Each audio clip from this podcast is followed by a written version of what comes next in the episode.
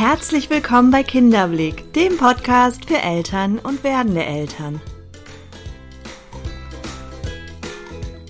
Mein Name ist Nathalie Ries, ich bin systemische Kinder- und Jugendtherapeutin, Elterncoach und selbst Mama von drei Kindern. Der Weg in eine selbstbestimmte Erziehung. Heute wird es intim. In der heutigen Episode sprechen wir nämlich über das Thema Sexualität und körperliche Nähe als Eltern und warum diese doch oftmals sehr leidet und teilweise für ordentlich Konflikte sorgt. Denn ich glaube, nirgends sind wir so verletzlich und so sensibel wie in der Sexualität.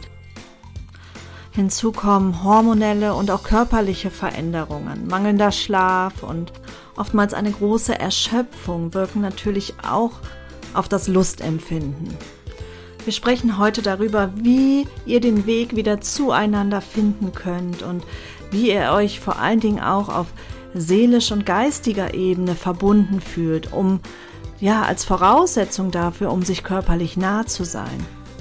Wir sprechen darüber, warum es so wichtig ist, sich nicht eben nur noch als Mutter und Vater zu sehen, sondern auch als Mann und Frau und warum gerade die kleinen Gesten und Aufmerksamkeiten hier eine wichtige Rolle spielen.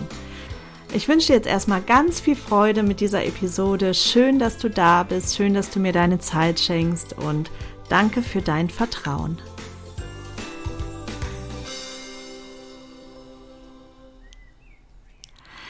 Hallo und herzlich willkommen zu einer neuen Podcast-Episode an diesem wunder, wunderschönen Freitag. Die Sonne scheint und die Vögel zwitschern und es fühlt sich so richtig nach Frühling an. Und das bringt einfach ein schönes Gefühl mit sich. Und nicht umsonst benutzt man ja auch den Begriff Frühlingsgefühle.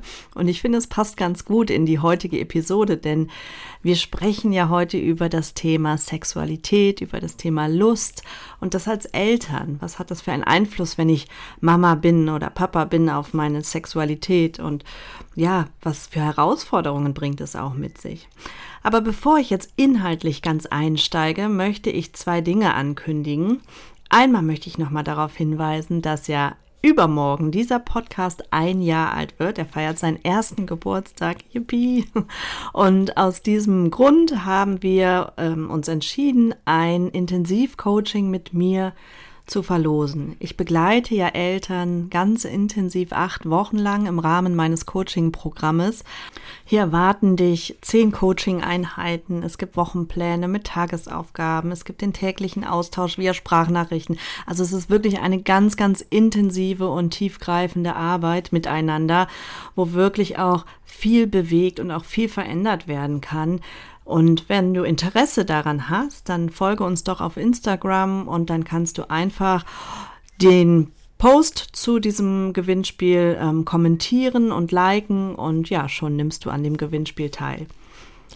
Die zweite Ankündigung, die ich machen möchte, ist, dass ich mich entschieden habe, jetzt im zweiten Lebensjahr dieses Podcastes äh, diesen im zweiwöchigen Rhythmus aufzunehmen. Das hat den Hintergrund, dass ich sehr eingespannt bin aktuell, bedingt durch die vielen Coaching-Anfragen, durch meine Arbeit als Geschäftsführer der Kinderblicke GmbH und ich merke, dass ich einfach aktuell etwas weniger Zeit habe und den Freitagmorgen brauche, der ja sonst mein Podcast morgen ist. Und ähm, ja, ich möchte da etwas Druck rausnehmen. Das, was ich euch, liebe Mamis und Papis, immer rate, das darf ich mir selber manchmal auch zu Herzen nehmen. Und ähm, ich möchte nicht, dass hinterher, nur weil der Druck steigt, das zu Lasten der Freude geht, weil die Arbeit hier mit dem Podcast ist wirklich eine Herzensangelegenheit für mich und das macht mir unglaublich viel Freude. Und das möchte ich nicht äh, riskieren, weil ich einfach den Raum und die Zeit nicht mehr so übrig habe. Deshalb habe ich eine klare klare Entscheidung getroffen. Ich mache es jetzt im zweiwöchigen Rhythmus. Sollte ich zwischendurch Luft haben, dann ähm, kann es sein, dass es mal eine Sonderepisode gibt, aber so grundsätzlich könnt ihr euch darauf einstellen. Alle 14 Tage wird es eine neue Episode geben. Jetzt fällt mir doch noch ganz schnell eine dritte Ankündigung an. Die halte ich jetzt ganz kurz. Der Trotzvortrag, also der Vortrag zum Thema Trotz und Wut verstehen lernen für alle Eltern von Kindern in der Autonomiephase, der ist wieder ausgeschrieben. Ich verlinke ihn unten in den Show Notes. Wer daran Interesse hat, ähm, genau, kostet 20 Euro, ist auch online via Zoom mit mir und äh, der kann sich hier gerne für anmelden. So, jetzt wollen wir aber inhaltlich einsteigen, genug der Ankündigungen und ich freue mich auf diese Folge. Es ist ja ein bisschen ein Tabuthema vielleicht, ähm, ein Thema, worüber Eltern nicht zwingend gerne sprechen, denn oftmals ist es so, dass die Sexualität frisch gebackener Eltern oder auch Eltern von größeren Kindern ähm, mit vielen Herausforderungen begleitet ist, dass es eben nicht mehr so spontan, so leicht, so, ja, so lustvoll sich gestaltet, sondern tatsächlich, dass oftmals sogar ein Konfliktthema ist. Und auch hier glaube ich, dass ein ganz großer Anteil der Konflikte auf Missverständnisse beruht dass nicht oder nicht auf einer bestimmten Ebene miteinander kommuniziert wird und in einer bestimmten Art und Weise, nämlich so, dass Verbindung geschaffen wird.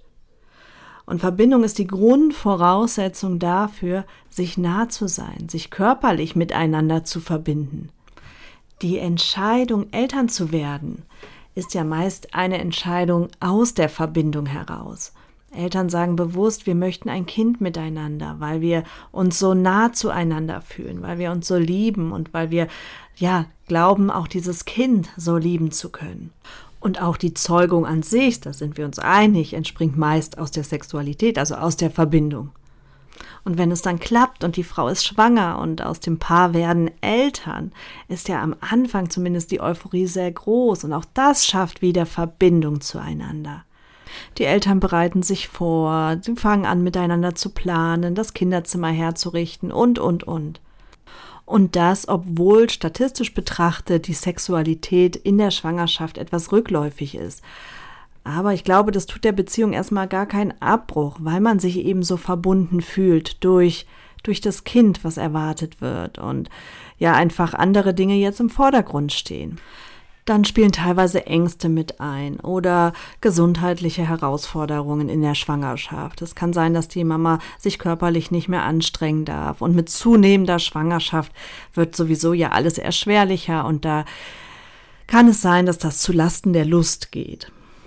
Grundsätzlich gilt, bei einer normalen Schwangerschaft ohne gesundheitliche Komplikationen ist es durchaus erlaubt, bis zum Ende Geschlechtsverkehr zu haben ähm, solange beide sich damit wohlfühlen und beide das auch wollen. Meist ist es so, dass Sexualität zum Konfliktthema wird, wenn das Baby auf der Welt ist, wenn das Kind da ist. Denn gerade im ersten Lebensjahr gilt ja prompte Bedürfniserfüllung des Kindes. Das heißt, die Eltern sind ja permanent abrufbereit, um die Bedürfnisse des Kindes zu befriedigen, um sie zu erfüllen.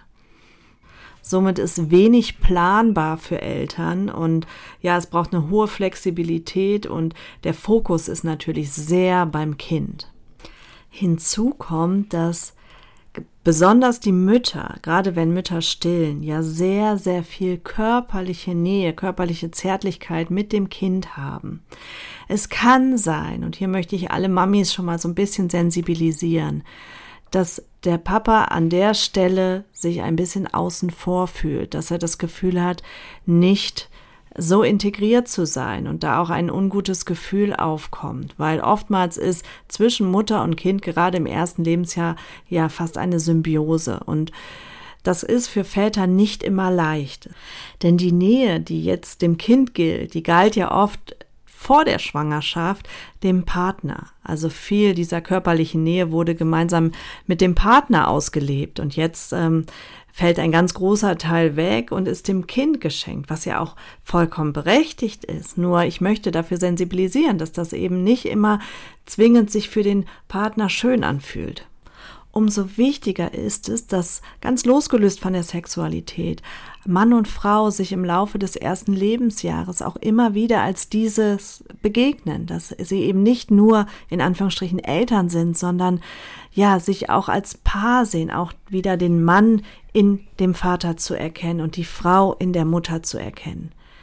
Denn manchmal verliert man so in der Fülle der Aufgaben, die als junge Eltern auf einen einprassen, verliert man so die Wahrnehmung für den anderen.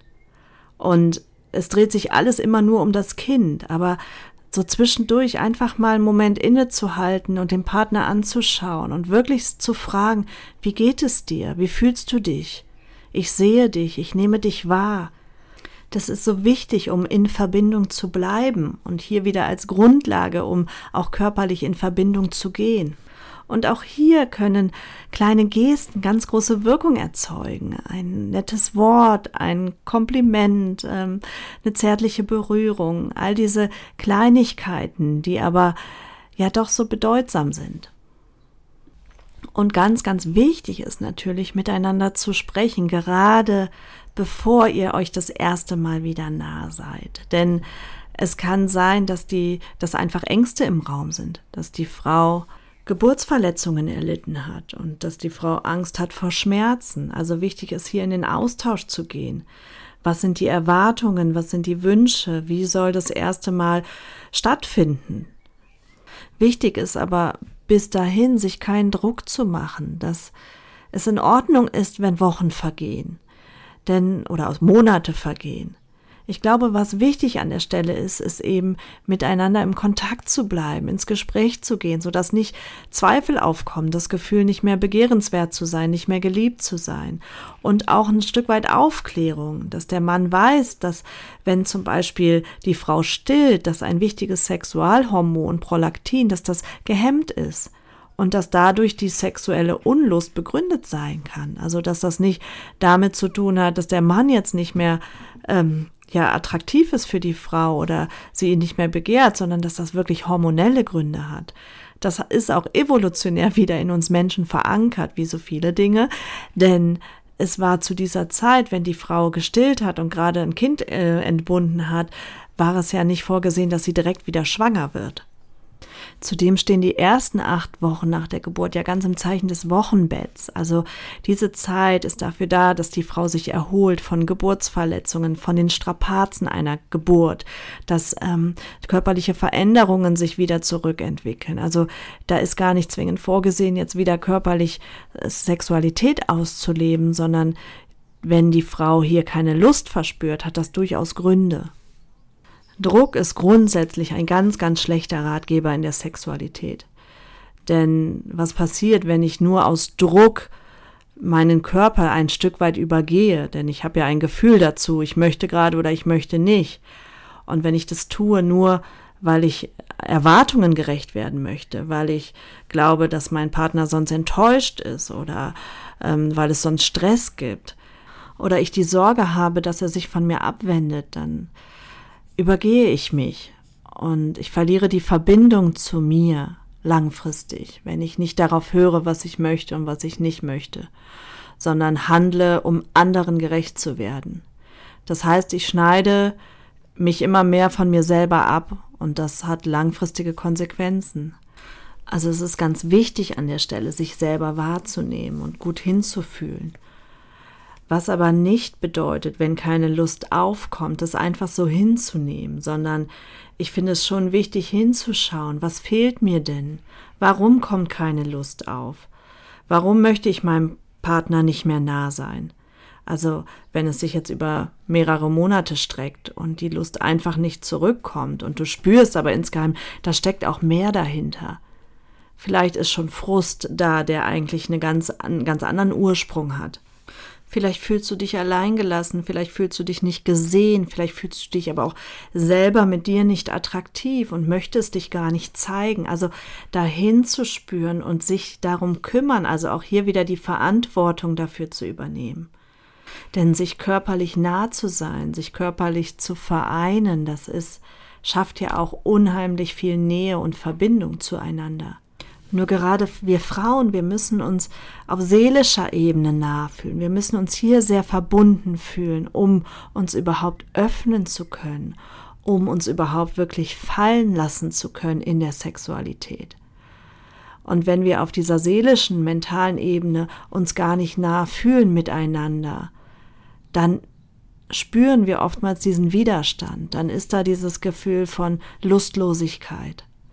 Also ist hier mein Ansatz zu sagen, wie schaffe ich es denn wieder, mich seelisch und mental nah zu fühlen? Wie schaffe ich es, mit meinem Partner gemeinsam wieder ja wirklich in Kontakt zu kommen? Eine weitere Grundlage ist es, um sich fallen lassen zu können, um sich überhaupt einlassen zu können, dass die eigenen Ressourcen aufgefüllt sind, dass man die eigenen Ressourcen im Blick hat. Wenn ich selber nur auf dem Zahnfleisch gehe, wenn ich selber permanent angestrengt bin, dann kann ich nicht mich fallen lassen, dann kann ich nicht in diese Entspannung gehen, sondern dann brauche ich tatsächlich als Grundlage erst einmal Momente, wo ich meine eigenen Ressourcen auftanken kann. Und auch das darf gerne mit dem Partner besprochen werden. Wie kriegst du deine Freiräume? Wie bekomme ich meine Freiräume? Wie schaffen wir es, das einzubauen, dass jeder eben auch Zeit für sich hat? Manche Bedürfnisse sind der Sexualität übergeordnet, wie zum Beispiel das Bedürfnis nach Schlaf. Und wenn ihr permanent unter Schlafmangel leidet, also die Mutter vielleicht bedingt durch das Stillen oder der Vater, weil er eben auch Nachtschichten mit übernimmt, dann kann sein, dass das Bedürfnis nach Schlaf größer ist als das Bedürfnis der körperlichen Nähe. Und dadurch ist die Erschöpfung zu groß und die Lust gerät dann mehr und mehr in den Hintergrund. Umso wichtiger in diesen Phasen ist es, dass man sich dennoch körperlich und seelisch nah fühlt. Also nicht im Sinne von übereinander herfallen, sondern tatsächlich diese kleinen Gesten, mal ein Küsschen, mal eine gefühlte wirklich Umarmung, wo man sich mal einen Moment im Arm des anderen einfach fallen lassen kann. So bleibt die Nähe erhalten und dann braucht es nicht zwingend immer Sexualität, sondern ihr fühlt euch trotzdem verbunden miteinander.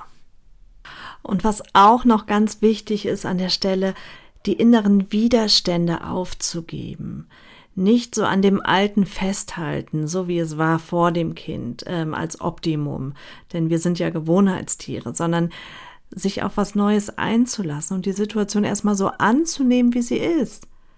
Denn in jeder Veränderung steckt ja auch immer ein ganz großes Potenzial. Es ist wahrscheinlich so, dass nach der Geburt die Quantität und vielleicht auch die Art und Weise, wie ihr euch körperlich nah seid, dass die sich verändert. Aber wir geben dem Ganzen ja eine Bewertung. Und es macht einen Unterschied, ob man ja mit einem negativ geprägten Blick darauf schaut und sich nur sehnt nach dem, wie es vorher war, oder ob man sagt, es ist jetzt so. Das, die Kinder fordern uns oder das Kind fordert uns an der Stelle und wir müssen eine gewisse Spontanität und Flexibilität mitbringen, aber das heißt nicht, dass es deshalb zwingend unschöner sein muss, sondern vielleicht findet ihr dadurch auch noch mal anders zueinander und das auch auf eine ganz besondere und schöne Art und Weise. Und vielleicht ist der Sex gerade, weil er weniger ist und damit vielleicht auch ein bisschen besonderer ist, auch intensiver, weil, weil er viel bewusster wahrgenommen wird. Doch ich glaube, auch hier ist immer die Voraussetzung, dass wir uns auf mentaler, geistiger, seelischer Ebene verbunden fühlen mit uns selbst und mit dem Partner. Denn auch wenn wir uns mit uns selbst nicht verbunden fühlen, wenn wir uns selber ablehnen, wenn wir uns körperlich nicht attraktiv finden, wird es sehr schwer sein, sich fallen zu lassen, weil um sich mit jemand anderem wirklich und wahrhaftig verbinden zu können, muss ich mich erst einmal mit mir selber verbunden haben. Denn es ist immer leichter im Außen und beim anderen zu suchen als bei uns selbst. Und mir geht es hier gar nicht darum, den anderen für irgendwas verantwortlich zu machen. Ich glaube auch, Schuldzuweisungen an der Stelle, Vorwürfe, das machst du nicht richtig, da bist du nicht richtig, das ist nicht in Ordnung, sind absolut kontraproduktiv. Die trennen, aber schaffen keine Verbindung wenn wir uns einander wirklich nah fühlen wollen, dann dürfen wir all die Schuldzuweisungen und Vorwürfe, all die Anklagen, all das, was wir an dem anderen nicht möchten, nicht mögen, nicht richtig finden, davon dürfen wir uns verabschieden. Denn das schafft niemals Verbindung, sondern hingehen und wirklich den anderen wahrnehmen, verstehen wollen, kennenlernen wollen, sich selber kennenlernen und sich kümmern um die eigenen Gefühle, sich kümmern um die Verletzungen, sich kümmern um die Glaubenssätze, auf die ich gleich nochmal kurz zu sprechen komme. All das wirklich ja in sich wahrzunehmen und dafür die Verantwortung zu übernehmen. Und dann in den Austausch gehen mit dem Partner und ähm, schauen, was ist bei dir und was ist bei mir, was sind deine Ängste, was sind meine Ängste, was sind deine Glaubenssätze, was sind meine Glaubenssätze. Das schafft Verbindung. Gerade Sexualität offenbart so vieles und kann ein so bedeutender und wichtiger Schlüssel sein zu mehr Nähe. Und nicht nur mehr Nähe füreinander, sondern auch mehr Nähe zu uns selbst. Wenn wir wirklich anfangen, mutig hinzufühlen, was offenbart sich da in mir? Welche Gefühle kommen hoch und was ist der Ursprung dieser Gefühle? Und in dem Zusammenhang eben auch schauen, was glaube ich eigentlich über Sexualität? Was sind meine Glaubenssätze? Ist Sexualität für mich immer noch etwas Schambehaftetes, etwas Verbotenes, etwas, was unanständig ist? Was ist mir da mitgegeben worden? Wie wurde ich geprägt in meiner Sexualität durch meine Eltern? Was Wurde offen über Sexualität gesprochen oder war das eher was, oh je, darüber spricht man nicht? Hast du deinen eigenen Körper frei und voller Freude kennenlernen dürfen oder war das immer mit Schuldgefühlen behaftet? War das immer irgendwie negativ geprägt? All das wirkt sich aus und dafür dürfen wir die Verantwortung übernehmen. Also sich wirklich mal bewusst machen, was habe ich für Glaubenssätze in Bezug auf Sexualität? Was denke ich? Wie frei fühle ich mich? Wie offen spreche ich über meine sexuellen Wünsche und Fantasien? Oder halte ich das eher zurück in der Sorge, dass ich dafür verurteilt werden könnte? Stelle ich meins hinten an, um dem Partner gefallen zu wollen? Wie wichtig ist dir gefallen wollen beim Sex? Bist du vollkommen frei und losgelöst oder achtest du darauf, wie du wirkst und wie dein Körper vielleicht am attraktivsten aussieht?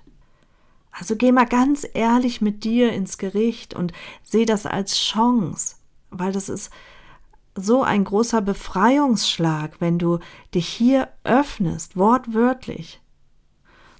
Ich durfte letztlich im Rahmen meines Coachings ein Elternpaar begleiten, die schon jahrelang keinen Sex mehr miteinander hatten. Sie hatten drei Kinder, davon Zwillinge, und seit der Geburt der Zwillinge haben sie körperlich nicht mehr zueinander gefunden.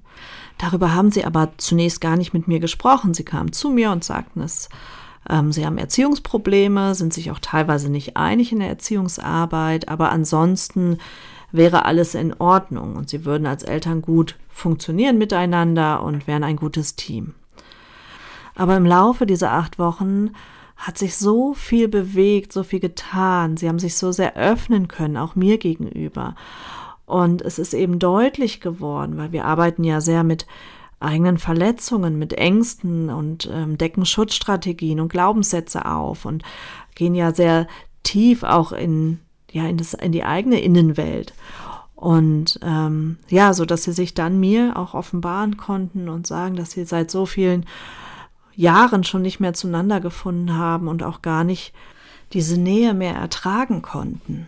Aber dadurch, dass sie sich im Rahmen des Coachings so sehr mit sich selbst befasst haben und so viele eben alte Verletzungen und alte Glaubenssätze aufgedeckt haben und die Schutzstrategien verabschieden konnten, waren sie auch viel freier füreinander. Sie konnten sich ganz anders aufeinander zubewegen und sind anders in die Kommunikation gegangen. Wir sprechen ja auch viel über die gewaltfreie Kommunikation. Also es wurde zu einem ganz anderen Miteinander und dadurch ist wieder viel Nähe entstanden und irgendwann sogar auch wieder die körperliche Nähe.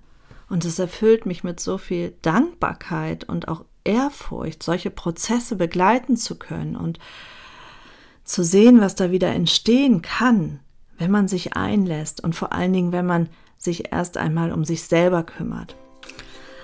Ja, also Sexualität verändert sich als Eltern. Das steht außer Frage. Und es braucht viel mehr Kommunikation, mehr Flexibilität, mehr Offenheit. Aber ich finde, genau darin liegt doch die Chance. Ja, ich wünsche mir für dich, dass du und dein Partner, dass ihr euch sehr verbunden fühlt, dass ihr sehr nah miteinander seid, dass ihr das, dass ihr eine schöne Sexualität miteinander leben könnt und ja, wenn ihr da auf dem Weg seid gerade, dass euch diese Worte der Podcast ein bisschen helfen kann und unterstützen kann. Wenn dir diese Podcast-Folge gefallen hat, dann freue ich mich sehr über eine Bewertung über Spotify oder iTunes. Und wenn du mir ein paar Worte da lassen möchtest, das, ähm, ja, dafür wäre ich sehr dankbar, weil das ist immer so die Resonanz, die ich von euch bekomme. Oder du folgst uns auf den sozialen Netzwerken unter ähm, Kinderblick bei Instagram oder bei Facebook. Und hier habe ich auch einen Beitrag zu dem Podcast, zu der Episode erstellt. Und wenn du auch hier einen Kommentar hinterlassen möchtest, würde ich mich sehr, sehr, sehr darüber freuen. Ja, jetzt wünsche ich dir erstmal eine schöne Woche bzw. 14 Tage. Wir hören uns wieder in 14 Tagen. Und ich hoffe, dass es dir gut geht. Ich hoffe, dass du eine schöne Zeit bis dahin hast. Ich sende dir ganz, ganz liebe Grüße und ja, bis bald, deine Nathalie.